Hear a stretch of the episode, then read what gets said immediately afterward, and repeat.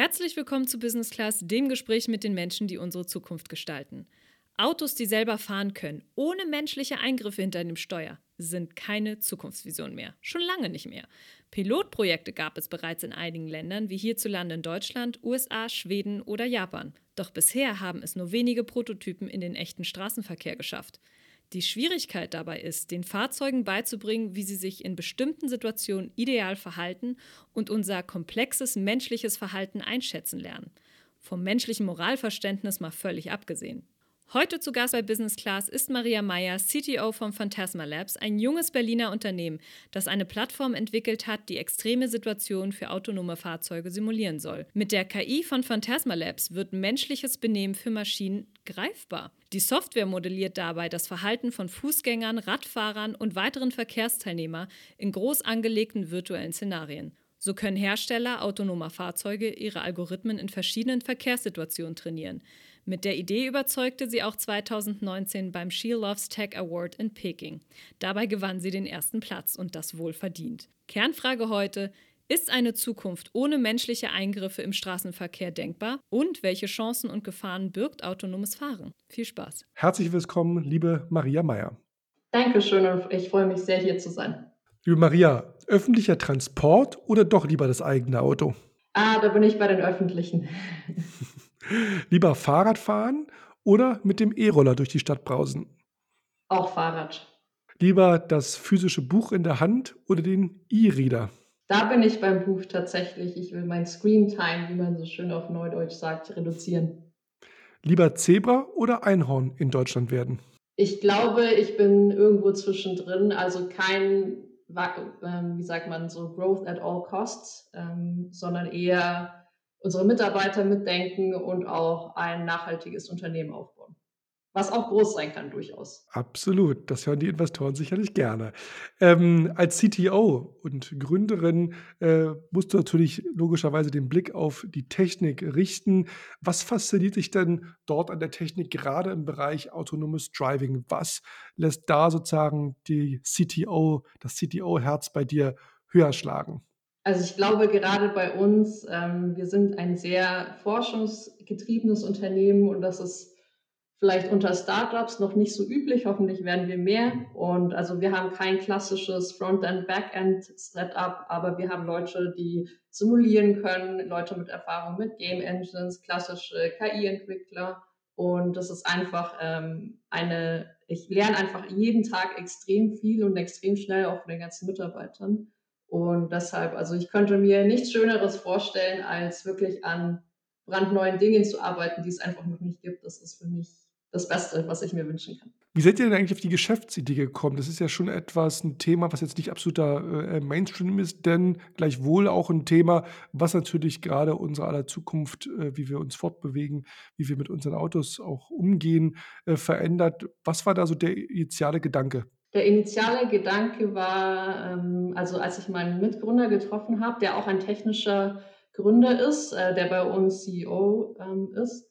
Und er hat mir, er kommt aus der Simulationswelt und das fand ich extrem faszinierend. Er hat mir eine Simulation gezeigt von ähm, über einer Million Pilgern in Mekka, die die Hajj machen einmal im Jahr. Und äh, das hatte er einmal simuliert in der Vergangenheit und das fand ich einfach extrem faszinierend. Also ich bin selber Informatikerin, aber ich habe im Backend davor gearbeitet, also nichts Visuelles eigentlich gemacht. Deswegen fand ich das sehr, sehr faszinierend. Und wir haben uns zusammengesetzt und gedacht, wie können wir das irgendwie anwenden? Weil lustigerweise wollte er ursprünglich äh, was im Food-Bereich machen und darauf, also E-Commerce ist gar nicht mein Ding, muss ich sagen. Und dann dachte ich so, nee, lass uns doch das verwenden und ähm, nach langer Zeit haben wir die Köpfe zusammengesteckt und zufällige, also mit ganz vielen Leuten getroffen und äh, wirklich so ein bisschen zufällig auch auf LinkedIn Leute eingeschrieben. Und dann hatten wir das Glück, dass eine Person geantwortet hat aus einem äh, Automobilunternehmen und dann einfach ein Bier mit uns getrunken hat. Also es klingt jetzt wirklich total naiv, aber es ist tatsächlich so passiert und uns dann erzählt hat, was für ein Problem es eigentlich ist, also a, realistische Simulationen im autonomen Fahren zu machen und eben auch diese ganzen Edge Cases oder Randfälle einzubringen. Und äh, das hat dann den Ball ins Rollen gebracht. Nun hat sich ja Deutschland vorgenommen, bis 2022 so der erste Staat weltweit zu sein, der autonomes Fahren auch in den Regelfall Verkehr mit einbindet. Hältst du das für realistisch? Das ist ähm, je nachdem, wie man das definiert. Also zum einen gibt es ja die Fahrt auf der Autobahn. Das ist eine Art von autonomem Fahren, die ist noch deutlich einfacher als zum Beispiel im Stadtverkehr. Also das ist ja, das kennt man ja auch selber, wenn man die Fahrschule macht. Also es war zumindest bei mir so. Mein Fahrlehrer meinte immer, die Autobahnfahrt, ja, die machen wir am Ende, weil das Schwierige ist eben in engen Straßen zu rangieren, wo auch ähm, mal Leute um einen herumfahren. Deswegen ähm, die Autobahnfahrt kann ich mir durchaus vorstellen, dass es in den nächsten Jahren ähm, auf, also tatsächlich passiert, aber wirklich in, dass man mit einem autonomen Fahr Fahrzeug durch die Stadt fahren kann. Ich glaube, da warten wir noch äh, einige Jahre, bis das passiert. Was glaubst du denn, welche Auswirkungen quasi das autonome Fahren auch auf unsere Städte haben wird? Das ist eine super faszinierende Frage. Also zum Beispiel ähm, eine bestimmte Frage, die ich mir halt stelle, nachdem ich das mal in einem Artikel gelesen habe, da hat man Experimente gemacht, weil ein autonomes Fahrzeug wird ja an sich nicht ähm, wütend. Ne? Und dann gab es das Experiment, dass ich glaube in den USA ein Fahrzeug stand an der Ampel und ein Mensch hat einfach immer einen Schritt nach vorne und wieder zurück gemacht, weil er dachte, ja, dem Auto ist es ja egal, ob ich da jetzt rumdudle vor dem Auto. Ähm, und halt, ich glaube, diese ganzen Dinge haben wir noch nicht wirklich alle mitbedacht, dass dann Leute vielleicht versuchen, das äh, Auto auf gut Deutsch zu verarschen. Ähm, weil ja, da ist ja der Fahrer, es ist vielleicht irgendwo hinten drin und merkt es im ersten Moment nicht. Ähm, und da gibt es eben eine ganze Bandbreite interessante Dinge, die passieren kann.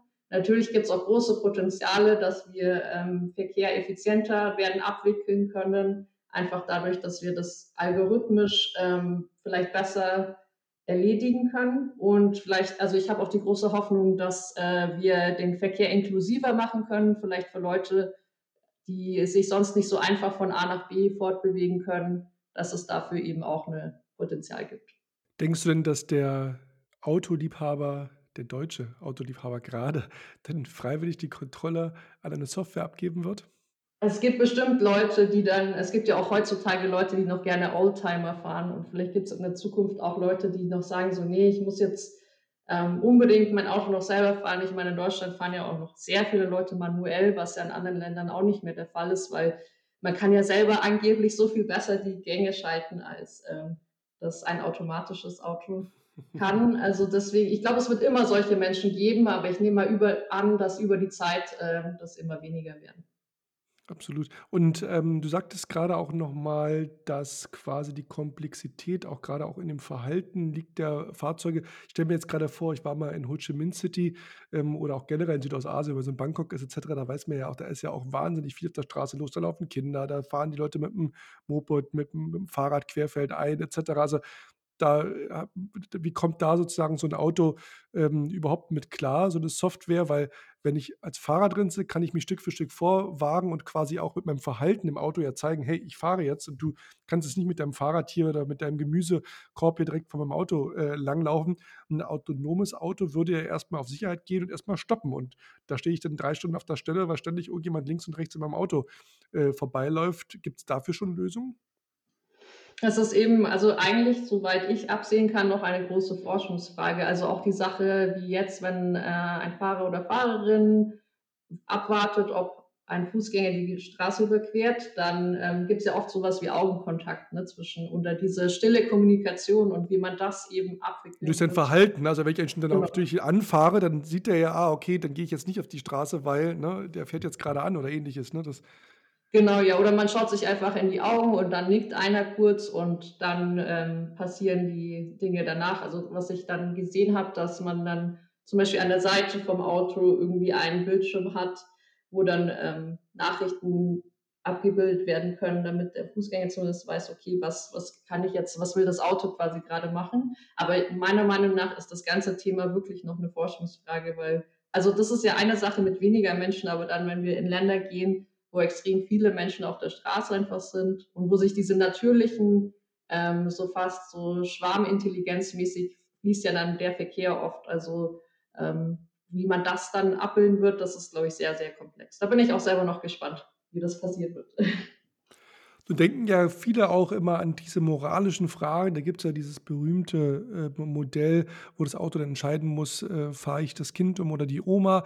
Ähm, wie weit ist man denn da äh, gekommen? Moral hat ja auch, je nachdem, das zeigen ja dann auch die Ergebnisse. Ja, in Asien würde man eher sozusagen ähm, Alter vor, vor Jugend sozusagen ähm, gehen. In der westlichen Welt ist das anders und da gibt es sicherlich viele andere Cases auch, wie mit verschiedenen Situationen, mit solchen moralgetriebenen Entscheidungen auch umzugehen ist. Wo ist da der Stand heute? Hm, also so, das ist muss ich sagen, bin ich jetzt nicht die Spezialistin aus dem Bereich, aber was ich so mitbekommen habe, gibt es beim MIT, gab es gleich vor zwei Jahren ja auch so eine große Studie und Umfrage. Und da hat man halt leider sehr schnell gesehen, äh, wie dann die hässliche Realität unserer Gesellschaft abgebildet wird. Ne? Also das wer sind quasi die beliebten Teilnehmer äh, der Gesellschaft und die eher unbeliebten oder disrespektierten. Das will ich jetzt hier gar nicht mehr wiederholen, weil das war, glaube ich, sehr schockierend für einige Leute. Und ich glaube, da kommen wir halt sehr schnell in problematische Bereiche und das ist ein hochkomplexes Gebiet und ich hoffe, dass sich damit nicht nur Entwickler und Entwicklerinnen beschäftigen werden, sondern auch Leute aus den Sozialwissenschaften, und der Psychologie, weil das wirklich, also dieses ganze moralische Thema, das ähm, möchte ich dann auch den richtigen Experten überlassen. Nun ist ja euer Kernbusiness wirklich komplexe Verkehrssituationen zu simulieren, damit eben die Autos lernen, wie sie sich entsprechend zu verhalten haben. Ähm, was sind denn Situationen, wo ihr sagt, Mensch, die äh, sind vielleicht doch sehr selten oder die sind so speziell, dass man sie ähm, im normalen Alltag, also das ist ja die Argumentation, die Tesla auch oftmals bringt, wir haben so viele Autos draußen, die lernen eh ständig und irgendwann früher oder später kommt jede Situation mal, da sagt ihr, das reicht nicht aus. Ähm, wo könnt ihr sozusagen da helfen? Welche Situationen sind es dann konkret? Genau, ich meine, das fängt ähm, wirklich schon bei den Basics an. Also man kann ja wirklich nicht quasi eine ältere Person fragen, kannst du jetzt mal über die Straße gehen, während mein autonomes Auto anfängt loszufahren. Also wie das aktuell gemacht wird, äh, macht man mit so Crash-Test-Dummies, ähm, die natürlich dann auch nicht jeden Mensch der Welt abbilden, sondern ja, das ist halt ein Crash-Test-Dummy. Also das sind diese moralischen Fragen, die, oder auch zum Beispiel mit Kindern, ne, die kannst du auch nicht, das ist also ich möchte nicht, dass mein Auto lernt, wenn von einem Fall, wo halt dann schon ein Unfall passiert ist. Also Beispiel, ein Tesla überfährt ein Kind und lernt dann aus dieser Situation. Also das, das klingt ja, das ist, das ist ja auch schon unmoralisch quasi. Deswegen diese ganz extremen Randfälle, um die eben zu bekommen, das bildet man dann bei uns eben ab. Aber wie muss ich mir das denn vorstellen? Also ich hätte jetzt gedacht, ganz naiv, Mensch ist Mensch, ja. Ob der jetzt 1,90, 1,80 ist, ob der jetzt, ähm, äh, sag ich mal, weiblich oder männlich ist, da läuft sozusagen ein menschliches Wesen, ich nenne es jetzt mal so, über die Straße. Ähm, und der Computer erkennt das, ob der jetzt 10 Zentimeter größer oder kleiner ist, ob der jetzt eine blaue Jacke, eine gelbe oder eine rote Jacke trägt. Also wo ist da wirklich die Herausforderung? Also bei KI kann man sehr vereinfacht und reduzierend sagen, Garbage in, Garbage out. Ähm, quasi je nachdem, wie dein Datensatz ist, so intelligent ist dann meistens auch das System. Und leider ist es ja eben nicht so, dass, ähm, also wir sehen ja sehr, sehr viele Tests, also es werden ja teilweise noch Menschen überfahren und auch in anderen Bereichen wie Computer Vision werden Menschen mit dunklerer Haut zum Beispiel nicht erkannt, weil halt diese Bilder zum Beispiel nicht im Datensatz waren und warum die dann nicht im Datensatz ja. Darauf wollte ich hinaus, auch ob der jetzt, sag ich sag mal als Beispiel, ob der jetzt ein Asiate ist, ein, ein Schwarzer oder ein, ein, ein Weißer etc. Fakt ist doch, ich hätte gedacht, die Radarsensoren erkennen, da ist ein Objekt, jetzt mal doof gesagt, wenn es ein Wildschwein ist, ja, also, also es ist ja ein Objekt, das bewegt sich, ähm, das ist da jetzt vom Auto, also muss ich anhalten, ja, also warum also was ist da genau die Herausforderung? Das habe ich noch nicht ganz verstanden. Die Herausforderung ist einfach in der Diversität der Menschheit und was eben alles passieren kann. Also ein Beispiel, was ich auch gerne erzähle Leuten, ist, dass in einem Bilddatensatz ein Mensch in einem Rollstuhl als Mülltonne erkannt wurde oder klassifiziert wurde. Und das liegt eben genau an den Sachen, dass viele, die Leute, die an den Dingen arbeiten, haben halt ein bestimmtes, also die haben halt ihr Weltbild, das meine ich jetzt gar nicht wertend, das ist einfach so. Und dann werden halt viele Sachen oft nicht mitbedacht. Deswegen muss man wirklich, also es ist extrem wichtig, dass man dieses Problem nicht unterschätzt. Ähm, genau, also deswegen es ist es sehr, sehr, sehr, sehr komplex. Und eine ältere Person wird sich im Schnitt zum Beispiel langsamer bewegen ähm, als ein Kind, wird wahrscheinlich öfters die Straße überqueren, ohne nach links und rechts zu schauen, weil es die Regeln einfach noch nicht kennt. Und das alles abzubilden, dann diesen ganzen Katalog zu denken, das ist extrem schwierig. Und deswegen machen wir das, was wir machen. Also unsere Mission ist wirklich zu versuchen, diese ganze Komplexität darzustellen und dann eben anderen Firmen eben zur Verfügung zu stellen und sagen zu können, okay, mit uns könnt ihr euch wirklich auf diese extremen Sachen vorbereiten. Ist es denn aber nicht auch so, dass dann euer Business endlich ist? Also irgendwann würde man ja behaupten, sind mal alle Situationen ähm, erfasst oder die Autohersteller vielleicht tauschen sich da auch untereinander aus und aktualisieren gegenseitig da ihre Software. Es gibt eine zentrale Datenbank, wo das alles sozusagen äh, drin ist. Man möchte ja auch, anscheinend ja in Deutschland auch schon 22, dann das auch mal in den echten Straßenverkehr sozusagen äh, reinbringen. Also wo ist da sozusagen die Langfristigkeit in eurem Business ähm, gegeben und was ist so generell als, als Unternehmen jetzt Phantasma Labs äh, sozusagen eure Zukunftsperspektive?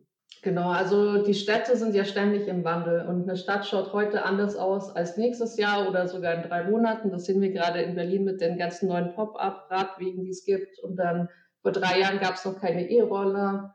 Ähm, Menschen auf dem E-Roller verhalten sich wieder anders und deswegen, also un, unser, ähm, ich mache mir keine Sorgen, dass wir immer was zu modellieren haben. Es ist bestimmt nicht irgendwann quasi der Punkt, wo wir sagen, so jetzt ist es fertig modelliert und auch das Testen äh, ist ja eine Sache, die kontinuierlich passiert und ähm, also man hat ja auch durchaus bei älteren Automobiltechnologien Qualitätskontrolle und so weiter, die kontinuierlich passieren muss. Deswegen muss es einfach jemanden geben, der sich um diesen Bereich kümmert. Und langfristig ist halt wirklich unsere Ambition, dass wir, okay, sagen, Firma XY möchte jetzt aus Europa, vielleicht möchte in den chinesischen Markt eintreten oder in einen anderen Markt, dass wir die dann auch vorbereiten können, weil der Verkehr sieht natürlich in den verschiedenen Ländern der Welt wieder anders aus. Da muss man ja nicht so weit fahren. Auch schon nach England fahren die Leute auf der anderen Straße, ist das Verhalten wieder komplett anders. Und äh, es ist einfach sehr, sehr viel zu tun in dem Bereich. Wie muss man sich denn da euer Geschäftsmodell vorstellen? Ist das dann pro Auto, was mit der Software bespielt wird? Oder was ist da euer Businessmodell dahinter? Äh, unser Businessmodell ist quasi, wir bieten ein Modul an, ähm, was das menschliche Verhalten in einem Simulator darstellt. Und das ist so ein bisschen Simulation as a Service, kann man sich vorstellen. Also es gibt ja Software as a Service, sowas wie Slack oder andere Firmen. Und wir machen sowas ähnliches, nur halt im Simulationsbereich. Wer sind denn da eure Wettbewerber? Sind das dann eher die die großen wir, Technologieanbieter, die sagen, wir haben diese ganzen Daten schon und wir können das aus Bildern ähm, selber erzeugen oder mit wem konkurriert ihr da? Also äh, in unserem Bereich, wir haben, ich würde sagen, in der Nische, in der wir sind, dieses menschliche Verhalten gibt es noch nicht so viel, weil das eben so der Bereich ist, der wahrscheinlich eher am Ende der Entwicklung ist. Weil eben, wie vorhin erklärt, man fängt typischerweise an mit Autobahnszenarien und am Ende erst die Stadt. Das heißt, es gibt, wo es schon sehr viele Firmen gibt, ist so Sensormodellierung, wie simuliert man einen LIDAR-Sensor realistisch oder einen, ähm, wie es auf Englisch heißt das Environment Simulator, also das ist quasi ein Simulator, der die Stadt oder die Autobahn darstellt und den Autoverkehr. Da gibt es schon einige Firmen, auch äh, aus USA und die klassischen in Deutschland. Äh, es gibt auch klassische, sagen wir mal, Fußgängersimulationsfirmen aus Deutschland, die es schon seit mehreren Jahrzehnten gibt. Die ähm, haben sich allerdings nicht auf den Bereich vom autonomen Fahren so extrem spezialisiert, beziehungsweise die machen eher ähm, Crowd Simulation oder Simulation von großen Menschenmengen. Und unser Bereich simuliert ja eher kleine beziehungsweise Mikro äh, Anzahl von Menschen. Und in dem Bereich ist es noch bis jetzt relativ einsam, würde ich sagen. gut für euch, gut für euch.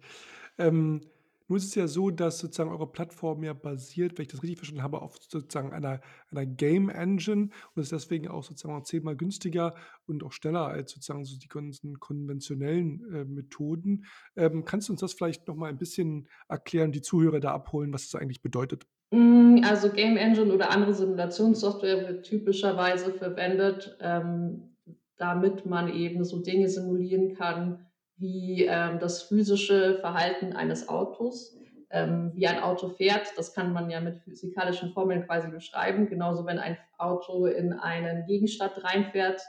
Ähm, das ist eben oft in Simulationssoftware schon abgedeckt. Das ist auch, also da gibt es schon sehr, sehr viele gute Tools, auf die man bauen kann. Genau, und man kann halt, was auch sehr schön ist, man, was, das machen nicht wir, aber das machen auch andere Firmen, weil man eben wirklich fotorealistisch simulieren kann, kann man teilweise auch synthetische Daten aus Simulationen verwenden, um dann Algorithmen zu trainieren. Das heißt, man macht ein synthetisches Video, wie ein Auto durch eine fotorealistisch simulierte Stadt fährt und kann dann eben dieses Video auch verwenden, also nicht alleine, aber teilweise um den Datensatz zu ähm, ja, erweitern. Das kann man damit auch machen. Also deswegen hat das, das ist so eine interessante Entwicklung, dass da, das habe ich ja am Anfang, glaube ich, angesprochen, dass so verschiedene Domänen jetzt zusammenkommen, die typischerweise früher nicht zusammengearbeitet haben. Und das finde ich extrem spannend und auch eine Chance für die Industrie, so gegenseitig voneinander zu lernen. Welche anderen typischen Testverfahren gibt es denn? Also was machen da eure Mitbewerber anders oder die Hersteller vielleicht auch äh, selber? Was sind da so die, die Unterschiede? Also euer Modell ist jetzt klar, wie ihr es macht, aber was sind da sozusagen sonst für andere Ansätze im Markt noch unterwegs? Also ganz klassisch gibt es wirklich ähm, physische oder wie sagt man, in der realen Welt quasi wird ein Szenario aufgebaut oder es gibt so einen Testtrack, äh, wo ein Auto dann fährt und dann ist dann eben eine Figur, eine menschliche Figur wird vor dem Auto bewegt. Also wirklich in der physischen Welt versucht man das nachzubauen das gibt es als Ansatz. Ähm, und dann, wie gesagt, also Simulation hat sich Gott sei Dank jetzt schon rumgesprochen. Also das war am Anfang auch sehr stark diskutiert. So darf man das machen, darf man das nicht machen. Aber ein Beispiel, wo in Deutschland sogar von der Regulierung her erlaubt ist, eine Simulation einzusetzen, ist bei den Sitzgurten. Also wenn ein Sitzgurt sicher genug ist in der Simulation, dann darf man den auch rausgeben. Und das ist, ähm, finde ich, ein schönes Beispiel, und wir hoffen natürlich, dass die Simulation auch im autonomen Bereich irgendwann an der Reihe ist, dass man das dann auch in Deutschland den Stempel dafür bekommt. Also wenn dein Auto, keine Ahnung, 90 Prozent äh, validiert ist in einer Simulation, dann darf man das auch in Produktion bringen. Verstehe. Ähm, wie sehr ist dann dieses System generell im Auto, was diese ganzen Daten speichert, auch dann geschützt gegen zum Beispiel Hackerangriffe, Cyberterrorismus? Weil ich kann mir vorstellen, du hast dem Auto jetzt dieses und jenes beigebracht, aber da könnte ja auch ein Hacker quasi reingehen und sagen, oh, ich definiere jetzt mal nicht das Rot äh, in der Ampel sozusagen heißt stehen, sondern grün stehen und umgekehrt, wenn rot ist, äh, du kannst fahren.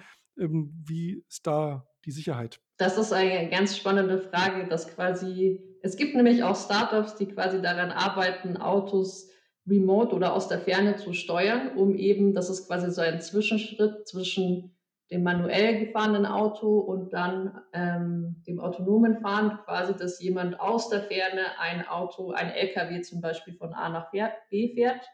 Und da sind die Sicherheitsherausforderungen äh, enorm. Und da bin ich, das ist auch nicht mein Spezialbereich, muss ich sagen. Ähm, aber klar, natürlich kann jemand sich theoretisch, ähm, wenn sich die Person gut auskennt, dort einwählen und das Auto dann rumfahren. Ich meine, das kann natürlich passieren. Nun seid ihr ja noch ein wirklich junges Unternehmen. Ihr habt eure Seed-Runde abgeschlossen, seid gerade auf zwölf Mitarbeiter ähm, angewachsen. Vielleicht kannst du uns mal ein bisschen abholen, wo steht ihr aktuell? Was sind jetzt die Ziele für die nächsten zwölf Monate? Vielleicht auch so, was sind die größeren äh, Projekte, dass wir mal wissen, ähm, wo gerade, was so gerade der Status quo bei euch ist. Genau, also wir sind jetzt, also das war nochmal, um das vielleicht zu erklären, also letztes Jahr in diese, um die Zeit waren wir zu zweit und dieses Jahr sind wir zu zwölf. Also das war schon mal auch eine große Herausforderung. Klasse. Ich glaube auch für mich, also als technische Managerin, also das ist für mich immer noch komisch ja. zu sagen, ja genau, also ähm, plötzlich so viele Leute zu haben und halt wie gesagt, auch aus so vielen verschiedenen Bereichen und man muss den Überblick behalten. Das war schon eine Herausforderung in sich. Aber jetzt, um nach vorne zu blicken, natürlich, also wir wollen unsere Bestandskunden weiterhin äh, glücklich machen und äh, wir arbeiten stark daran zu skalieren, also auch in andere Märkte zu gehen, auch an andere, also andere Kontinente. Und das Ziel ist auf jeden Fall weitere Kunden, zum Beispiel auch in Asien zu gewinnen. Sind die Asiaten da offener als die Europäer oder Amerikaner? Äh, ich würde sagen, also wir haben bis jetzt sehr gute Erfahrungen mit den Gesprächen gemacht. Also man kann natürlich nicht alle über einen Kamm scheren, aber aus der Region, mit der wir Kontakt hatten, ähm, würde ich sagen, auf jeden Fall aufgeschlossen gegenüber Technologie. Ich finde, das ist ja leider so ein bisschen ein deutsches Problem, dass man immer ein bisschen skeptisch ist gegenüber neuer Technologie. Da sind man in den meisten asiatischen Ländern, mit denen wir gesprochen haben, waren die Leute etwas offener. Jetzt ähm, jetzt mal generalisiert. Klar, aber natürlich auch als europäisches Startup ähm, remote mit auf einem anderen Kontinent zu arbeiten, hat natürlich seine bürokratischen Herausforderungen, andere kulturelle Gegebenheiten. Aber es ist auf jeden Fall spannend, würde ich sagen. Das ist auch ein großes neues Learning für uns. Habt ihr euch eigentlich bewusst für den Standort Berlin entschieden? Weil die deutsche Automobilindustrie ist ja auch quasi eher so im Süden angesiedelt, Ingolstadt, Stuttgart, München etc. Genau, also der, ich war davor, ich bin eigentlich Münchnerin, äh, born and raised quasi. Und ich bin irgendwann nach Berlin umgezogen, ähm, nachdem ich vorher in anderen Ländern gelebt hatte, weil das so die internationalste Stadt war, würde ich sagen. Und ich glaube, ich bin auch ein bisschen kleine Rebellennatur und dann habe ich eben, wie ich meinen Co-Founder getroffen habe, der war, also kommt ursprünglich aus Indien, hat in Deutschland studiert und äh, hat davor in Stuttgart gelebt. Und wir haben beide ähm, das äh, Programm Entrepreneur First, was von England nach Berlin kam, ähm, da haben wir daran teilgenommen und so haben wir uns eben kennengelernt, weil es ein Programm ist, da können Leute teilnehmen, die was gründen möchten, aber noch keinen Co-Founder haben. Und dadurch, äh, uns beiden hat Berlin einfach sehr gut gefallen. Ich glaube, er hatte auch, ähm, wir waren nach fünf Jahren Stuttgart, wollte er was anderes sehen und er kommt das aus Bangalore. Ja, er kommt aus Bangalore, also er ist an größere Städte gewohnt und deswegen war es, glaube ich, für Rama auch einfach eine gute Idee, hier zu bleiben. Und er meinte, es gibt hier auch äh, besseres indisches Essen als in Stuttgart. Oh, wow, das kann ich mir auch vorstellen. Wir haben ja hier auch eine tolle indische Community hier in Berlin. Klasse. Ähm, wie ist das eigentlich, so ein Matchmaking zwischen zwei Gründern? Das ist ja wie so ein bisschen so ein B2B-Tinder, nenne ich das jetzt mal. Ähm, man muss ja schon auch gucken, dass nicht nur, dass man die, die Idee toll findet und sich inhaltlich einig ist, da ist ja auch viel Chemie äh, mit im Spiel. Ja, man muss sich sozusagen da auch, sag mal, das Gefühl haben, in Krisensituationen da miteinander gut auszukommen. Man muss ähm, letztendlich auch da, äh, ich sag mal, als Team auch sozusagen ähm, funktionieren und auch das Gewissheit haben, dass in guten wie in schlechten Zeiten das gut läuft. Da ist natürlich auch hier gerade, wenn ich Indien, Deutschland denke, ja auch viele kulturelle Unterschiede sicherlich, wie man bestimmte Dinge macht, Mitarbeiter führt, äh, Werte, äh, Visionen.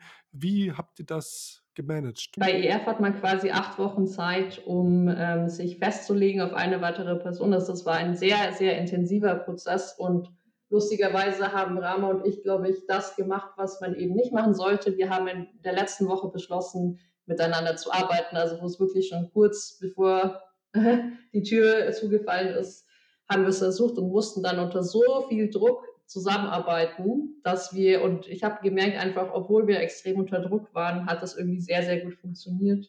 Und das hat mir dann das Gefühl gegeben, okay, also mit der Person kann ich mir vorstellen, dass wir das schaffen, weil es gibt ja immer extreme Höhen und extreme Tiefen ähm, und wir sind beide sehr unterschiedlich. Also er ist, glaube ich, eher eine ruhigere Person, während ich so ein bisschen teilweise, sag ich mal, nervöser sein kann und deswegen balancieren wir uns da ein bisschen aus. Und äh, das hat sich einfach, würde ich sagen, perfekt ergeben. Und was ich halt auch super finde, ist, dass er auch technisch ist. Das heißt, er, er weiß, wie viel Aufwand hinter Sachen stehen. Das ist auch sehr gut, äh, wenn er Sales machen muss, weil wir ja oft an sehr technische Leute verkaufen. Genau. Aber es ist auf jeden Fall nicht einfach so, diese Person zu finden, denn man muss wirklich, also wenn es hart auf hart kommt, wir hatten Wochen, wo man fünf schlechte Nachrichten am Tag hatte und vielleicht eine sehr gute und dann wusste ich teilweise gar nicht, also mein, mein Gefühlssystem wusste gar nicht so, was, wie soll ich jetzt mich fühlen? Ja, ist das jetzt gut oder schlecht? Äh, und dann ist es halt einfach extrem wichtig, dass man weiß, okay, man ist nicht alleine mit der Sache und äh, man geht vielleicht ein Bier zusammen trinken oder macht irgendwie seinen Lieblingssport und dann hat sich die Sache wieder. Also ich kann also ich bewundere Leute, die alleine ein Unternehmen aufziehen. Ich könnte das persönlich nicht. Ich bin wirklich extrem dankbar, dass Rama mit an Bord ist. Klasse, ein äh, tolles Lob. Schade, dass das nicht hören kann. Du hattest vorhin so ein bisschen auch die, die Technik-Skepsis angesprochen der Deutschen. Wie sollten wir denn die Menschen an das Thema autonomes Fahren heranführen und wie können wir quasi die, der Gesellschaft das Vertrauen auch in selbstfahrende Autos mitgeben, entwickeln? Ich glaube, da, also so Begegnungsmöglichkeiten, ähm, die es da gibt, also zum Beispiel äh, irgendwelche Showrooms, wo Leute einfach damit in Berührung kommen können und dass man vielleicht äh, Möglichkeiten hat, äh, mal in einem autonomen Fahren in einem abgesicherten Bereich mitfahren zu können, um das aufzuzeigen. Und genau, ich glaube, da sollte man gegenseitig aufeinander zugehen, aber summa summarum würde ich mir auch wünschen, dass wir in Deutschland wirklich mehr einfach Offenheit zeigen und nicht bei jeder Sache zuerst denken, wird das gehackt oder ähm, sollte ich wirklich Online-Banking oder mit Karte oder bei jeder Technologie das einfach immer nur negativ sehen, auch die Chancen zu sehen. Das würde ich mir echt wünschen, weil es ist einfach wichtig ähm, und sonst geht uns der Wohlstand auch irgendwann flöten in unserem Land. Das ist so mein Wort zum Sonntag. Klasse. Und natürlich muss die Frage erlaubt sein, bist du denn selber schon mal in einem selbstfahrenden Auto gefahren? Und wenn ja, was hast du gefühlt? Äh, leider nicht. Also ich würde sehr, sehr gerne. Ähm, das Maximale, was ich hatte, war ein schöner Mietwagen mit Tempomat und äh, Lane, also Spurerkennung und da musste ich wirklich gar nichts mehr machen auf der Autobahn. Ähm, aber leider noch nicht in einem autonomen Fahrzeug gesessen. Ja. Na Mensch, vielleicht hört der eine oder andere zu und sagt, das ermögliche ich, äh, ich der tollen Gründerin Maria Meyer und ähm, lädt dich dazu ein. Hätte man ja erwarten können, wenn ihr mit so viel Autoherstellern zusammenarbeitet, dass da jemand auf die Idee kommt, sagt, Mensch, steig doch mal selber ein. Liebe Maria, das war ein ganz, ganz spannendes äh, Gespräch. Ich hoffe, dass wir einigen die Angst genommen haben und der eine oder andere da auch aufmerksam wird auf die Komplexität und Größe dieses Themas und dieses tollen, spannenden Markts, den ihr da angeht. Ich möchte mich ganz herzlich bei dir bedanken, dass du dabei warst und uns ein paar Einblicke gegeben hast und wünsche euch wirklich von Herzen, dass diese tolle A-Gründer-Kombination, aber auch dieses wirklich wichtige Zukunftsthema den Erfolg und die Sichtbarkeit bekommen wird, die es verdient. Herzlichen Dank, dass du hier im Gespräch warst. Vielen Dank. Ich habe mich auch sehr gefreut für diese Möglichkeit und ja, alles Gute auch für euch. Ja, und vor allen Dingen allzeit gute Fahrt. Und liebe Hörerinnen und Hörer, wenn ihr Lust habt auf mehr spannende Zukunftsmacher, dann hört gerne rein bei Business Class. Ihr findet uns natürlich bei Apple Podcast, bei Deezer, auf Spotify, auf Soundcloud, auf allen Kanälen, wo es gute Podcasts gibt. Einmal im Monat sind wir für euch da mit spannenden Gästen. Und da gibt es, schaut gerne mal durch, auch in der Vergangenheit wirklich Menschen, die wirklich in der Welt etwas bewegen, von Cleanups im Ozean über ähm, das Thema ähm, Recommerce und viele, viele andere Themen. Wirklich Menschen, die unsere Zukunft eine positive Gestaltung geben. In diesem Sinne bedanke ich mich, dass ihr zugehört habt. Alles Gute für euch und bis zum nächsten Mal.